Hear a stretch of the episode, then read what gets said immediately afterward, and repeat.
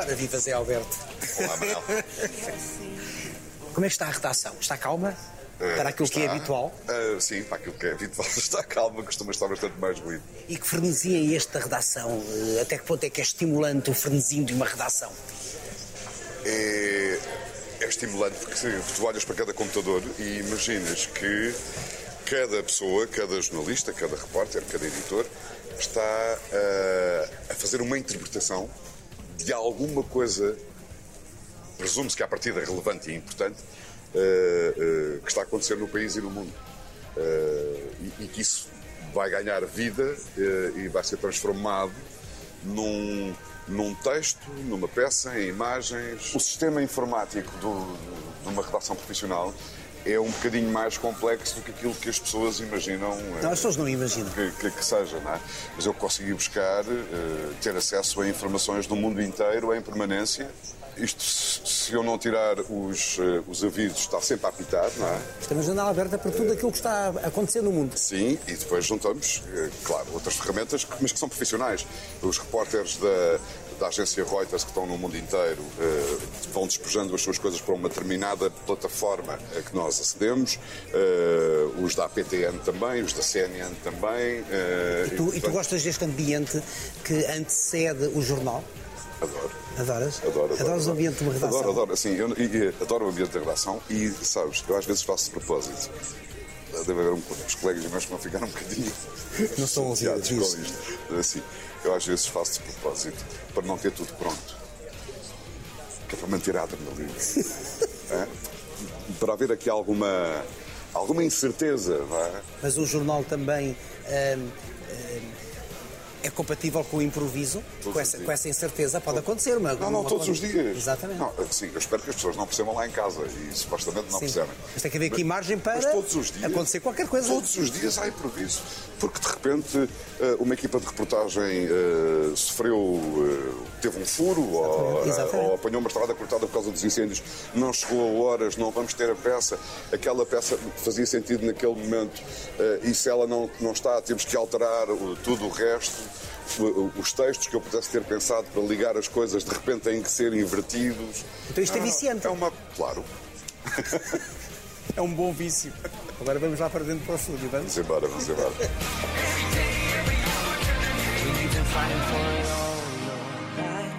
Struggling to make things right. That's how a superhero learns to fly. Zé Alberto, tu continuas a sentir a magia de um estúdio de informação ou já não?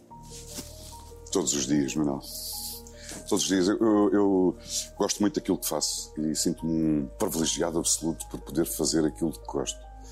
E, e continuo a encontrar, hum, eu diria todos os dias, sim, pode não ser em relação a tudo, não é em relação a tudo, a todas as notícias, a todos os assuntos, mas continuo a encontrar todos os dias uma, um- um- uma vontade e um, um fervilhar interior muito intenso sobre. Eu gosto, eu gosto das notícias, eu gosto daquilo que muda, eu gosto do facto de não sabermos. eh, Aliás, não- tu odeias o tédio, portanto, que não, se, o tédio. que não se instale o tédio, não É é? verdade. Disparou para 646 o número de casos de Covid em Portugal nas últimas 24 horas. Além da falta de profissionais, os hospitais e centros de saúde foram hoje afetados por uma greve. Quanto à inflação na zona euro, atingiu os 8,6 em junho, o que não acontecia há 20 anos. Eu gosto desta sensação de não sabermos o que vai ser o amanhã. Eh, e a notícia é Pode sempre ser aquilo que nós não sabíamos ontem. Sim. Eh, por definição. E, portanto, eu, eu gosto de vibrar eh, com, a, com a descoberta permanente do mundo e da maneira como ele se move, como o universo se revela perante nós, eh, como nós o descobrimos e como ele se, mostra a nós. E essa, eh, eh, esta dinâmica é, é inquebrável e é infinita, se quisermos, não é? E o que é que se exige a um jornalista para ser um bom jornalista? Curiosidade, Manuel. Curiosidade acima de tudo. Essa é a grande, essa é a grande palavra, digamos assim. Na minha opinião, é. Depois no jornalismo há muitas categorias, muitas. eh, O de investigação, o das causas, o de repórter de guerra, etc. Sim, eh, mas a curiosidade e a capacidade de transportar e de transformar essa curiosidade em algo que seja interessante para os outros é aquilo que para mim é um mecanismo mais, mais fascinante e mais eh, interessante nesta, nesta profissão. Há uma batalha permanente no jornalismo, sobretudo no, no jornalismo televisivo, por variedíssimas razões, que é contra o lugar comum. Eu gosto disso. Já não gosto quando constato que ou eu ou, ou alguém à minha volta cedeu ao lugar comum e facilitou. Uh, cada vez que nós facilitamos. Já fizeste muitas cedências? Já fiz algumas, já fiz algumas. Mas as, as cedências mais difíceis são aquelas que nós fazemos connosco próprios, não é? E essa... Como é que ficas depois de fazer uma cedência contigo próprio? Irritado?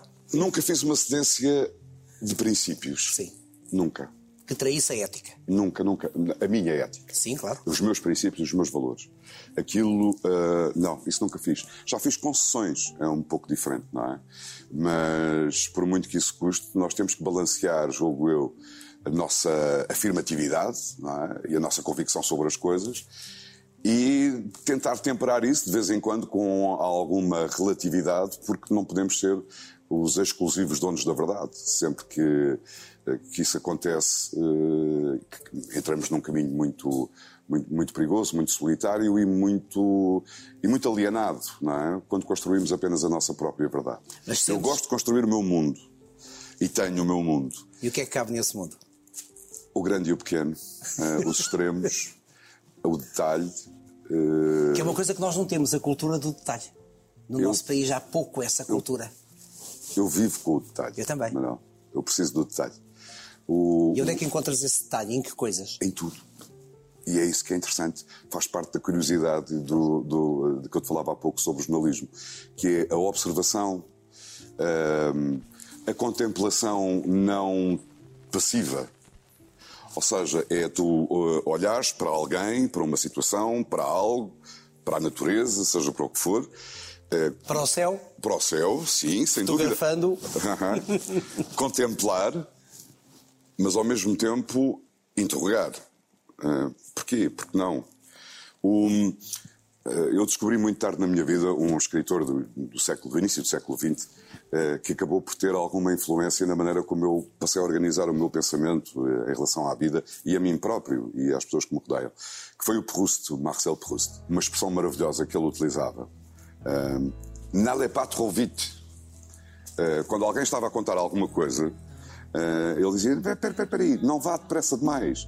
Ah, não, pera, eu preciso dos detalhes. O N'allez pas trop vite, na maneira como não, não vá depressa demais, é, é, é um, acho que é uma bela metáfora e uma bela explicação para podermos usufruir um bocadinho mais das coisas que a vida nos dá. Mas tu já tiveste fases em que foste depressa demais? Completamente, não, não. Isso tem a ver com a idade? Tem a ver com a necessidade de provares algumas coisas a ti próprio.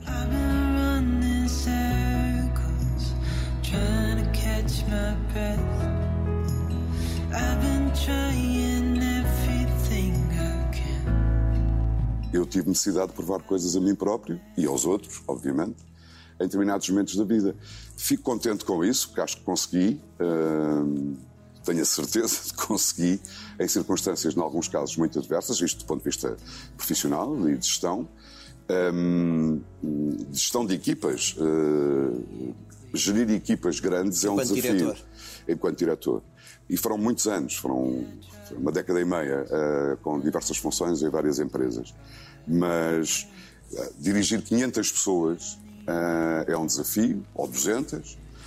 Dirigir essas pessoas num ambiente de espaço de trabalho aberto, numa atividade que exige, numa profissão e num conjunto de atividades, nesta indústria, que exige muito do, daquilo que é a personalidade e o talento das pessoas, os confrontos acabam por ser, são inevitáveis, a competição é inevitável. E é feroz. E feroz às vezes, e as pessoas conseguem mostrar muitas vezes o melhor, e não diria o pior, mas uh, os aspectos mais frágeis do seu caráter e da sua personalidade. E isso conduz a conflitos. Esses conflitos são interessantes. Eu acho que aprendi imenso, nessa, aprendi imenso nessas funções. E descobriste que tinhas capacidades de liderança? Creio que sim, de uma, certa, de, de uma maneira muito, uh, muito minha. Uh, eu discordo em absoluto, até desprezo, na verdade. Algumas Há algumas coisas que vou ouvindo aqui e acolá em organizações empresariais, eh, inspirações de modelos de gestão, etc. Vejo, vejo pouco, eh, pouco realismo e vejo serem apresentados eh, muitas vezes até nas universidades e no- nos, cursos de gestão, de economia, etc., modelos de liderança que não são liderança nenhuma. Eh, são só modelos de maximização de alguma coisa. Eh, o dinheiro. Eu acho que os grandes modelos de liderança que são apontados hoje em dia como revolucionários são os mesmos que, na altura, eram gozados, humilhados. O Steve Jobs tornou-se num caso exemplar. Eh, hoje em dia, toda a gente eh, tem uma opinião sobre a liderança do Steve Jobs. Eu, eh, que, que- que cresci com a liderança do Steve Jobs, já expliquei esta história. Eu tive contacto com a existência deste homem com a primeira Playboy que li na vida. Ah, o, que- é um- um- uma circunstância absolutamente hum, estranha. Sim. Ah, não me lembro das raparigas que apareciam na revista. Nunca mais me lembrei. Que era por causa disso que se comprava a Playboy. Neste caso foi mesmo, não. Essa entrevista que o Steve Jobs deu nessa, na- para esse número é uma entrevista que ficou histórica e eu fiquei absolutamente fascinado. Eh, Eu era adolescente, obviamente, e fiquei absolutamente fascinado com as coisas que ele dizia e a maneira como dizia. Eu nunca, nunca tinha estado em confronto, em contacto com ninguém que tivesse um pensamento tão hum, hum, fora da caixa em relação a tudo. Ele fez tudo ao contrário daquilo que lhe diziam para fazer. Ele rompeu. Ele rompeu mesmo. Mas para romper mesmo, é, só é preciso uma coisa: é seres inabalável em relação às tuas próprias convicções. Tu és desses? Sou. Tenho uma máxima para mim que é: nunca desistas de uma boa ideia. Pá, mesmo que o mundo inteiro te diga não é uma boa ideia, se tu estás se- convencido mas se que é uma boa ideia, Mas se te provarem que não é uma boa ideia. com certeza. Mas têm que me provar. Eu nunca vou desistir de uma boa ideia enquanto estiver convencido para mim próprio que ela é uma boa ideia. Esta, esta curiosidade que norteia a tua vida e muito a tua função de jornalista e, e que norteia a tua vida enquanto ser humano, já vem de criança? Acho que sim. Ah, acho que sim, não tenho uma resposta clara para isso, não, tenho, não, não faço ideia, nunca fiz essa, ah, ah, essa reflexão. Encontro alguns traços interessantes, sobretudo nas fotografias minhas da época, que é um. Mas ter, ter Benjamin Franklin como primeiro herói, Mas, para um jovem, é, é algo estranho. É verdade, é estranho, mas eh, eu não sabia que ele tinha sido um filósofo e um Sim. político e um dos redatores da Constituição Americana. Exatamente. Eu fascinei-me pelo Benjamin Franklin, pai com 7 ou 8 anos, por causa de uma coleção de cromos, eh, que eram os grandes inventores e os seus inventos. Eh, eu, eu tinha um grande, tenho um grande fascínio Ele pela inventou maneira... o para-raios. Porque ele inventou o para-raios. Eu achava uma invenção extraordinariamente simples e, e- e genial, porque salvou milhares de vidas Claro. com eh, eh, dois fios. eh, Continua a salvar, ligados continua a salvar. Continua, não é? Assim, portanto, nós integramos o para-raios na- na- nas construções. Eh, e, e- achava acho que tem isto, isto tem a ver com a curiosidade que falávamos Exatamente. não é? Que é como? Como é que alguém resolve uma coisa tão simples? Como é que ninguém tinha resolvido isto antes dele? Como é que ele olhou para as coisas de maneira diferente para ser ele a resolver o problema? Tu és filho único. Sou. Será que o facto de ser filho único também te estimulou essa, essa curiosidade? Talvez, eh, mas também me podia ter estimulado a uma certa preguiça e indulgência eh, perante a vida. Mas tu tinhas amigos ou eras um jovem muito metido contigo próprio? Não, tinha muitos amigos. Ah, muitos amigos. Ah, em criança, criança, ah, era mais era, era solitário, mas as fotografias que eu tenho dessa altura, ah, eu vejo sempre um, um olhar de um miúdo curioso. Ah, sim, até, as fotografias até parece que foram tiradas de propósito, que é, ele aparece assim, assim, em- sempre com uma, uma atitude de interrogação Isso, é, sobre isso é coisas. pose. Isso é pose para a câmara. Não, não- não- deveria ser, não, é? Não deveria ser na altura. E, e ve- vejo um- um- uma criança, um miúdo eh, sorridente. eh, ou seja, um com um ar um bocadinho eh, entre o Zezinho e o Traquinas. Sim. Pronto. Ainda, é- ainda és esse miúdo. Acho que sim. Isso é bom. Excelente. Porquê? Não quer ser de outra maneira. E acho que é uma boa ideia ser assim. Eh, eu, eu acho que as pessoas têm, as pessoas têm uma imagem de mim eh, enquanto uh, Sim, jornalista. Uma certa formalidade. Um certo certa- formalismo. A minha voz grave. uh, uh, Estou a fazer um trunfo. em, em- em algumas coisas sim, noutras nem por isso, sabes? Uh, já dei por mim muitas Eu vezes. gostava de ter essa voz. a minha aguda. Mas sabes, eh, já me aconteceu em muitas circunstâncias. Eu aprendi isto da pior maneira, que foi na, na escola, que é podia estar a turma inteira a falar, não é? Eh, E eu fazer, fazer só uma pergunta ao meu colega de lado, do género, eh, em- empresta-me uma borracha ou qualquer coisa assim. E de repente o professor podia estar de costas, virava-se e dizia: Senhor Carvalho. Estava a turma toda aos gritos, não é? Mas eu levantava, eu, eu abria a boca e toda a gente me conseguia identificar. Eh, E, portanto, eh, eu aprendi hum, eh, nessas circunstâncias que havia uma predisposição natural para as pessoas me ouvirem. Foi uma coisa que eu descobri, hum, que tem muito a ver com a voz. Eh, Mas essa voz também confere uma certa gravidade hum, a, a- a mim próprio, tenho noção disso. A primeira percepção que as pessoas têm de mim é, é- é de uma pessoa muito séria, Sim, tipo austera austero. talvez, até muito formalista. Não sou nada disso, sou exatamente o contrário. Como é que eu posso dizer a quem me dá tudo que a minha cabeça ainda vive outro lugar? As pessoas ficam surpreendidas quando descobrem que tu não és aquilo. e ficam um bocadinho baralhadas muitos, em muitas vezes, em muitos casos. Que é, mas, mas eu gosto dessa desconstrução. Eh, eu gosto da desconstrução. Mas isso quer dizer que tu coisas. assumes uma personagem quando és jornalista Não, não, não, eu adoro fazer uma o que faço de televisão. Não, não. Acho que as pessoas esperam de mim um- uma determinada atitude. Eh, Tu és também aquilo. eu também sou aquilo. Não sou é só aquilo. E aquilo não me condiciona na generalidade de- das atividades do dia a dia. Eu adoro andar de t-shirt, branca, preta ou azul. É é a peça de roupa que eu mais tenho. Eh, Não, se puder andar, se puder não usar camisa, não uso camisa. Gosto de camisas, claro, tenho muitas. Eh, mas se puder usar, a primeira coisa que eu pego é uma t-shirt branca, preta ou azul. Às vezes, os, os- enfim, alguns amigos dos meus filhos, quando me conhecem a primeira vez, ficam, ficam assim um bocadinho estupefactos eh, com. "Epá, mas o teu pai é mesmo assim. E, e- e isso por, por- por muitas coisas. Não vem o senhor de fato e gravata e de camisa, não vem, vem de ténis sem meias eh, lá por casa, eh, vem a fazer parvoíces com o cão. eh, Esse é um outro mundo. é o meu mundo. Porque o das notícias não é. É, mas esse é o nosso. Esse é o coletivo. E nesse eu me mergulho todos os dias imenso. A situação militar está de resto crítica no sul da Ucrânia. Kherson foi tomada pelas forças russas. Em Mariupol, o cerco está a estrangular a cidade, com escassez de tudo: de energia, de comida, de água potável. Percebendo que tens poder enquanto pivô e enquanto jornalista, Não até tens o poder se quiseres manipular a verdade. Não, acho que isso é impossível, Manuel. Não se manipula a verdade? Acho que se manipula a verdade, mas não, se- não acho que a, verdade, a verdade é uma manipulação ela própria, não é? Exatamente. Ah, o que é isso da verdade? Não, é? Ahm, ah, Mas não sentes que tens poder? se- eh, não lhe chamaria poder, eu não, eu nunca olhei para mim dessa maneira, como poder. Assim, podia olhar, e acho que há muita gente que, na minha profissão, que olha para aquilo que faz e para a capacidade que tem de influenciar. Por alguma razão, os poderosos têm medo do jornalismo e dos jornalistas bons. Uh, uh, Sim, certo. Mas eu, não- não acho que isso seja. Esse poder, eu, eu nunca o vi como tal.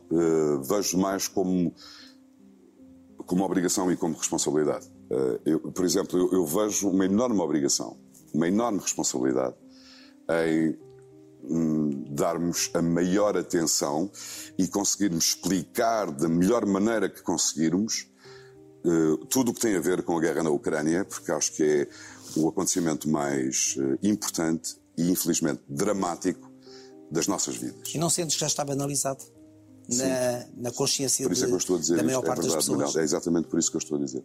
Sim, a guerra é o mais dramático acontecimento das nossas vidas e é absolutamente imprevisível eh, o que é que nos pode trazer.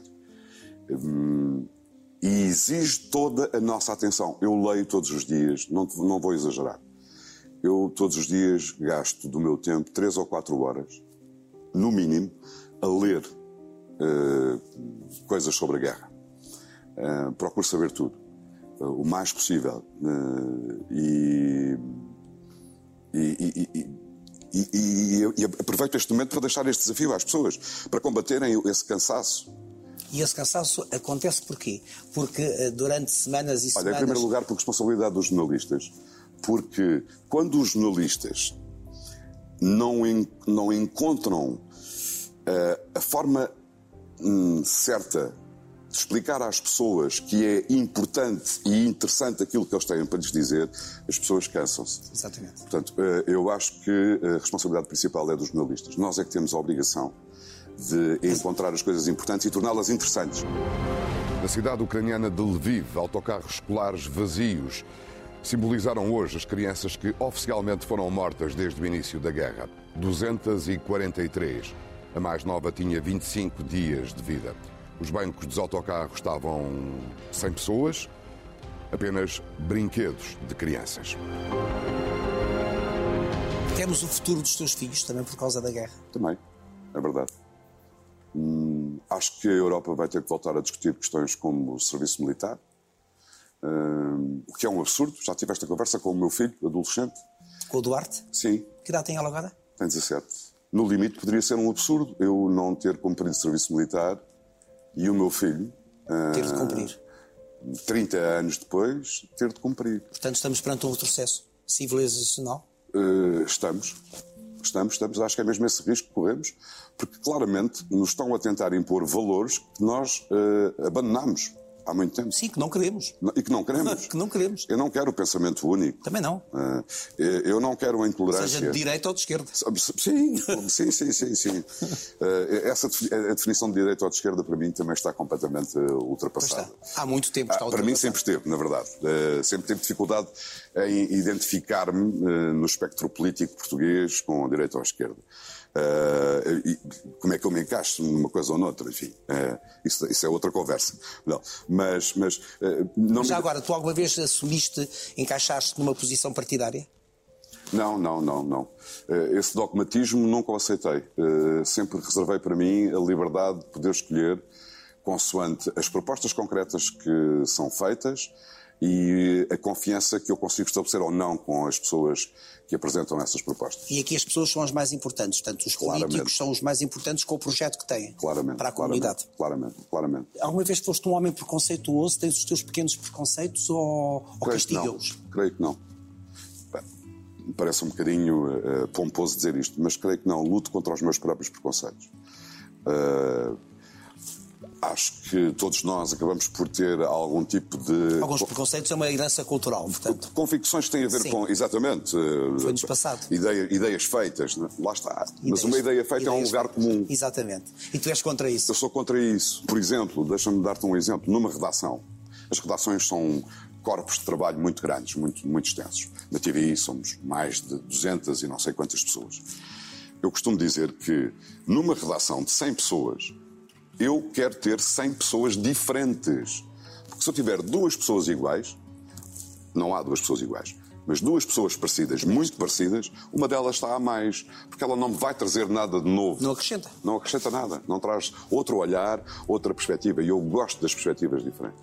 Como é que é esse olhar tendo a tua função de jornalista. Portanto, o facto de ser jornalista, um homem curioso, um homem sempre à procura dos porquês, inevitavelmente implica um olhar diferente perante tudo, um olhar mais atento, mais clínico, mais exigente. Talvez. Por vezes mais doloroso. Exige. Na, na minha concepção, exige. Uh, mas está bem. Uh, não, é, é algo que decorre e faz parte da natureza das coisas. Mas dá-te trabalho. dá sobretudo alguma angústia, se quiseres. Dá, dá, dá alguma angústia. Dá alguma angústia. Uh, e, e, a mim tem-me dado progressivamente mais angústia ao longo dos últimos anos, confesso. Eu tenho-me tornado uma pessoa bastante mais, quase ermita uh, na minha vida social. Não, não tenho, quase não tenho vida social. Não já, é um cachume. Já somos dois. Não é um cachume. Sim, é porque não nos faz falta. Certo, eu, eu gosto de ocupar o meu tempo. Não nos acrescenta. Não, não acrescenta, não acrescenta. E tem a ver, e tem a ver com algo que já falámos aqui há pouco, que é a construção do meu próprio mundo. Uh, esse mundo, o mundo dos afetos, das coisas. Como é que vai o teu coração agora? Das coisas importantes. O meu coração está ótimo, com Está batidas. Está com regulares. os gritos. Está sim. Tu és instável no amor? Não. Ou sim? Olha, Tu és um homem de relações. Eu conheci duas relações extensíssimas, das quais resultaram filhos. é verdade. Com, ah, com, uma enor- com enorme orgulho e com uma enorme satisfação. Enquanto pai, Enquanto pai, sim. Enquanto ser humano, os meus filhos tornaram-me uma pessoa muito melhor. Só pelo simples, só pelo, sim- pelo simples facto de terem nascido. E depois, por serem como são. E depois, por aquilo que me obrigaram a repensar sobre mim próprio. então como é que eles são? Falemos primeiro das, das meninas, da Rita e da Joana. Elas vão odiar Eu sei. que Mas eu, eu tento, falo sobre eu elas. tento. Portanto, eu acho que não devo fazer isso. Assim, eu tenho uma grande... Então, então mas eu, eu, eu, eu posso abordar de forma diferente. De que forma é que tu te orgulhas dos teus filhos? Da Joana, da Rita, Uhum. do Duarte e da Maria. E eles vêm em tempos diferentes. Vêm em tempos diferentes, são pessoas diferentes. E eu próprio, ou seja, o meu Enquanto- tempo também é diferente. Pai, enquanto Sim, pai sim. foste diferente, certamente. Foi, foi, foi, foi. Mas foste o pai que querias ser? Ou arrependes-te de alguma coisa? Não, eh, era impossível ter sido de outra maneira. Mesmo assim, porque houve, eh, em relação às mais velhas, eh, sobretudo, isso coincidiu com um período extremamente exigente da, da- da minha vida, em que eu trabalhava 18 horas por Na dia, altura já estavas nascido. já. Eh, e Eras o pivô da SIC. é verdade, na altura. A estrela. eh, os tempos mudam, não é? Eu conheci-te na RTP Porto. É verdade, foi no início de Sim. tudo. Conhecemos no. E eu também estava no início. Eh, há muitos anos. Mas não, acho que eh, aquilo que eu mais aprecio nos meus filhos, vou- isto vai- agora vai parecer um lugar comum, deixa-me. Deixa aquilo que eu mais procuro na, na minha relação com eles é, ponto um, que eles tenham autoconfiança, que eles sejam autónomos. Eh, nunca quis ser dono de nenhum pedaço da vida dos meus filhos.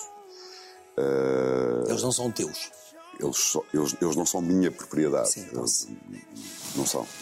Eh, as, as, as miúdas, as três, com idades diferentes, só fizeram furos nas orelhas quando estavam absolutamente convictas de que, eh, de que sim, de que queriam. E eram elas que, que decidiam.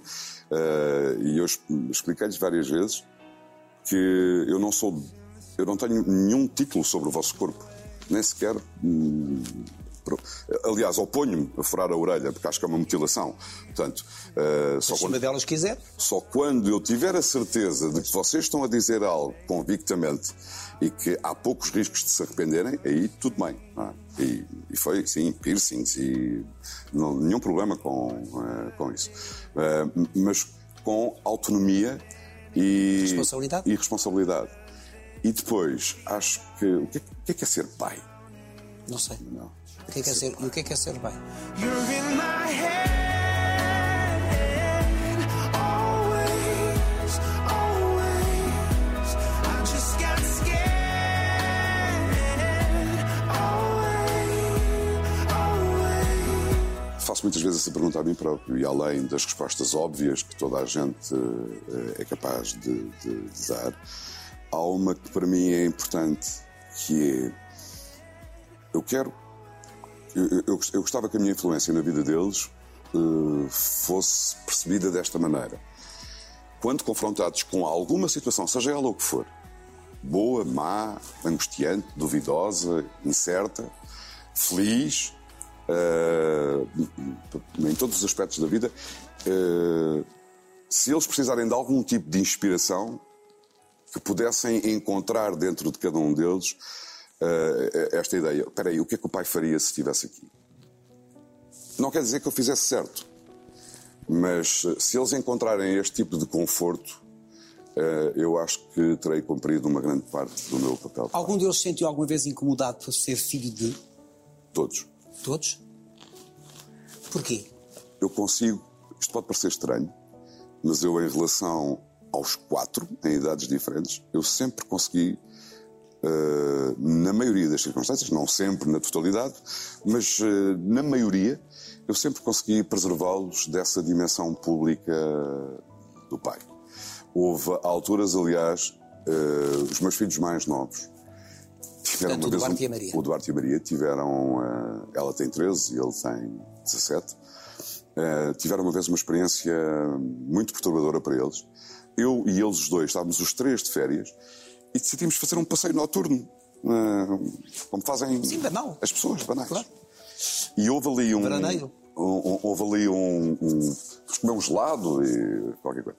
Houve ali um momento em que as coisas se descontrolaram, porque houve um grupo de pessoas que me reconheceu e que reagiu de uma forma um bocadinho hum, exagerada, histérica. Eu, eu perdi a minha filha, ela era, muito, ela era relativamente pequena na altura, bem, aqui, sete, seis, sete anos. Eh, E houve ali um momento de eh, o que é isto, pai? Mas o, que- é que aconteceu? Eu não percebi nada. Foi a primeira vez que a Maria percebeu eh, que havia pessoas que me conheciam sem eu conhecer essas pessoas e, portanto, que a interação que existia era. O pai não era só dela, era- enquanto pai, mas. Isso é difícil de explicar Pois é. eh, e de entender. Conseguiste explicar e eles Creio sim, entender? creio que sim. Eh, Sim, creio que sim. Algum deles vai optar ou optou por este caminho? Não, nenhum optou pelo caminho que é do jornalismo. Sim. Eh, a mais velha, eh, pontualmente, mas ela está ainda a definir o seu próprio. Mas isso agradava-te? Sim, Agradava-me como me agradaria outra coisa qualquer. Eh, Eu acho que só há uma coisa importante na vida, Manel, sobretudo das pessoas de quem nós gostamos, que é, e isto se calhar também entra, entra claramente na definição do que é ser pai, que é o brilho nos olhos.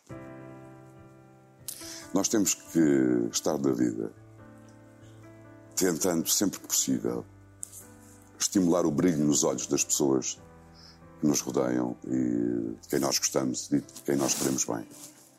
Eh, se o fizermos, eu acho que a, a recompensa é, é- é enorme, é absoluta. Não é? Mas eh, esta avidez pela vida, esta curiosidade pela vida, eu acho que tudo se liga e que se pode medir apenas desta maneira. O que é felicidade? É o brilho nos olhos.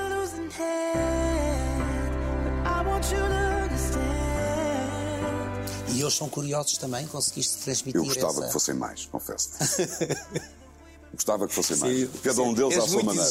Eh, talvez um bocadinho, mas, eh, mas, mas, mas tenho que aceitar.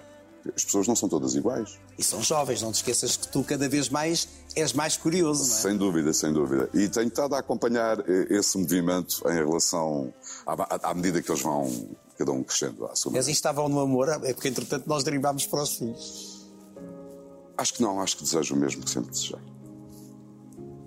Se o consigo ou não, já pode ter a ver com O outras que é para ti uma boa companheira de vida?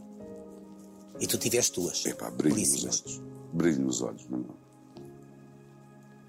As coisas acabam quando deixa de. quando esses olhos Quando embaci- ficam embaciados. Ficam embaciados quando ah, ah, o tédio, ah, Pois, quando quando, alguém permite que o tédio se instale. A rotina mata. A rotina mata, eh, o espelho às vezes mata, não é? Eh, E como é que tu lidas com o desamor?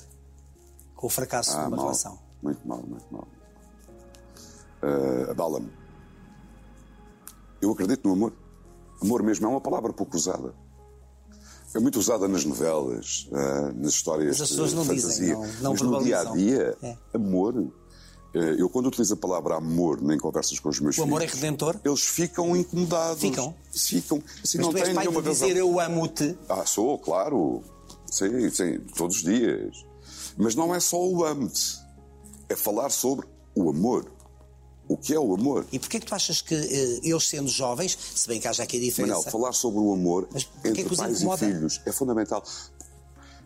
Porque nada à volta, nas redes é sociais, estranho. no espaço público, nas conversas entre amigos, ah, não se fala sobre o amor.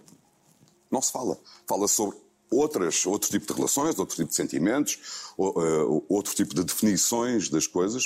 Amor é diferente. Como é que lidas com esta história dos sentimentos virtuais? Que importância têm as redes sociais na tua vida? Eu tento que elas tenham a menor influência possível. Nunca me decidi, eu próprio, eh, sobre qual é é a melhor maneira de as utilizar ou- e de as usar. Uso-as, sobretudo, como ferramenta de, de, de angariação de conhecimentos e de, para as coisas de que eu gosto. Eh, os meus, eh, as minhas paixões eh, para além de- de- da- da profissão. E acho que se tornaram numa, numa hipocrisia uh, coletiva que é absolutamente infeliz e triste. Estamos a criar imbecis digitais? Acho que a maioria de nós tornou nisso. É esta a nossa casa. Boa noite. Até amanhã.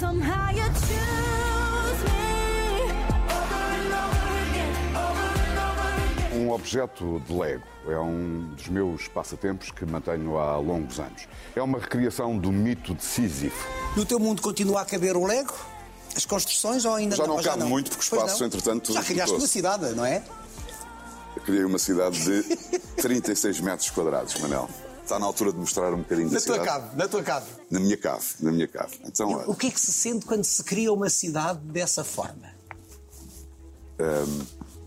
fazer algo. Dar sentido às coisas. Juntar. Mas é arquitetar.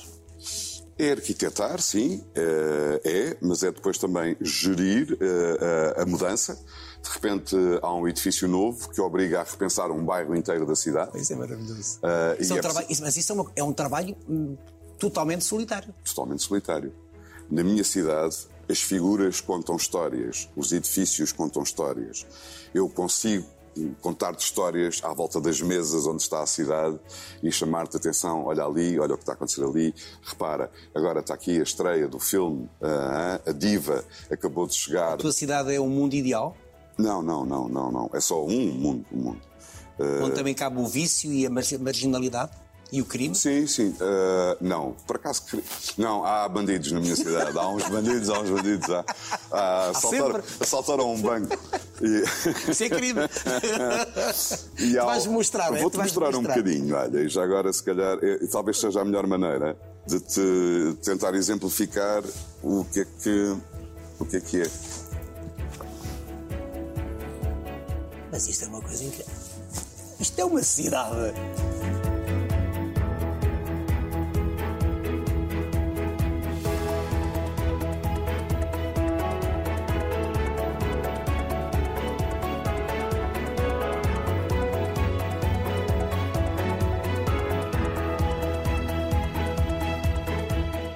Oficina montada na, na cave, tenho as peças organizadas com gavetinhas, tipo oficina, pela- pelas cores, pelas formas, etc.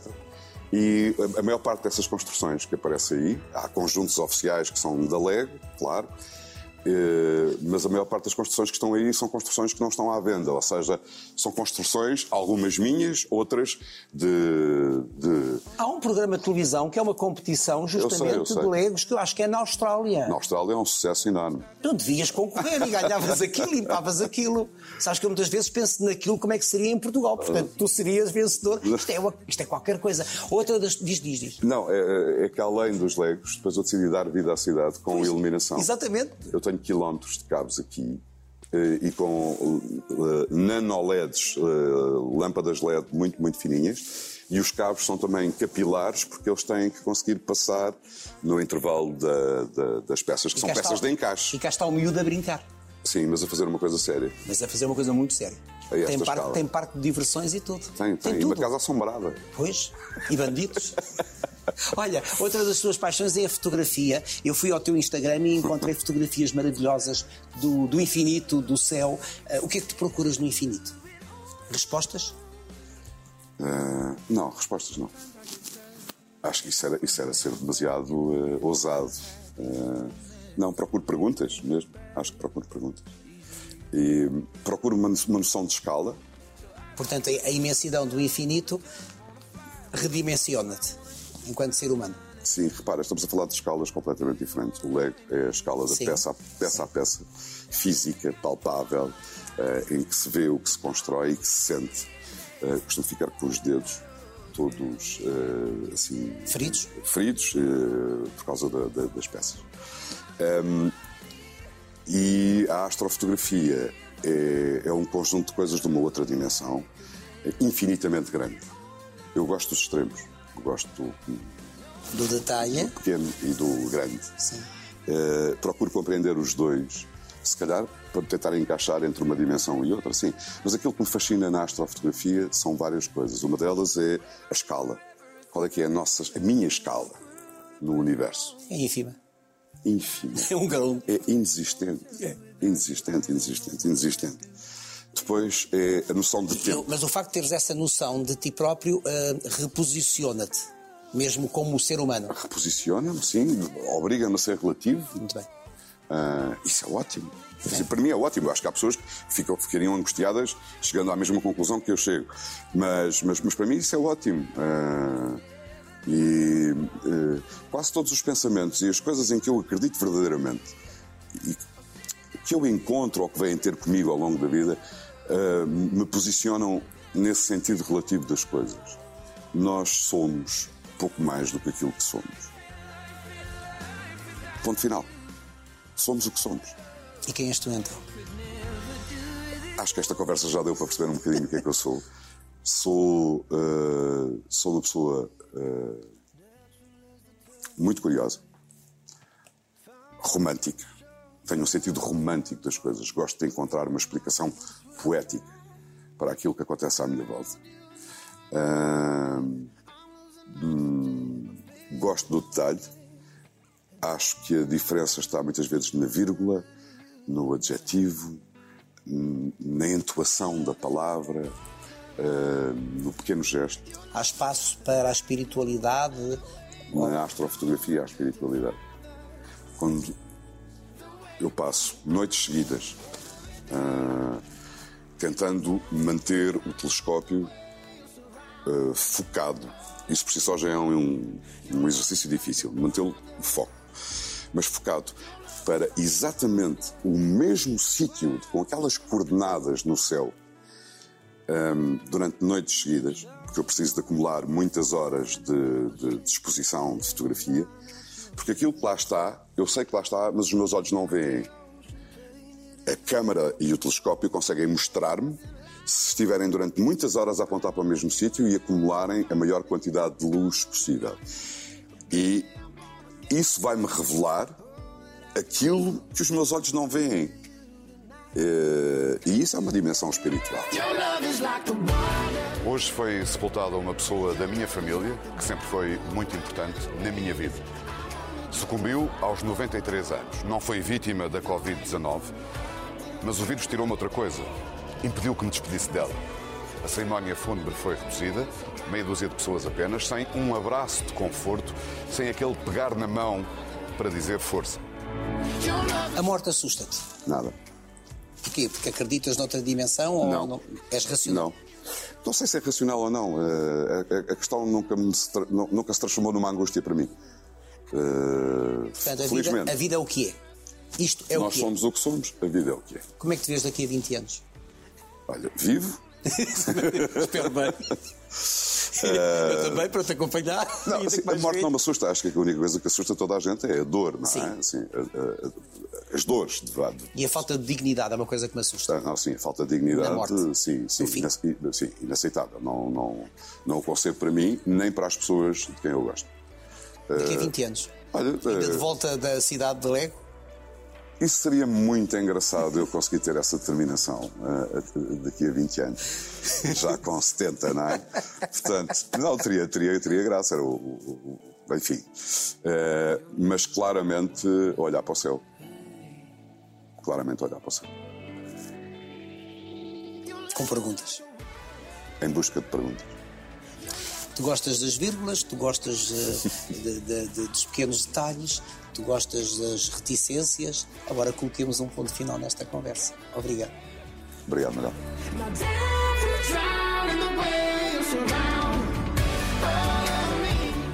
Bem, Está giro? acho que foi giro. mine.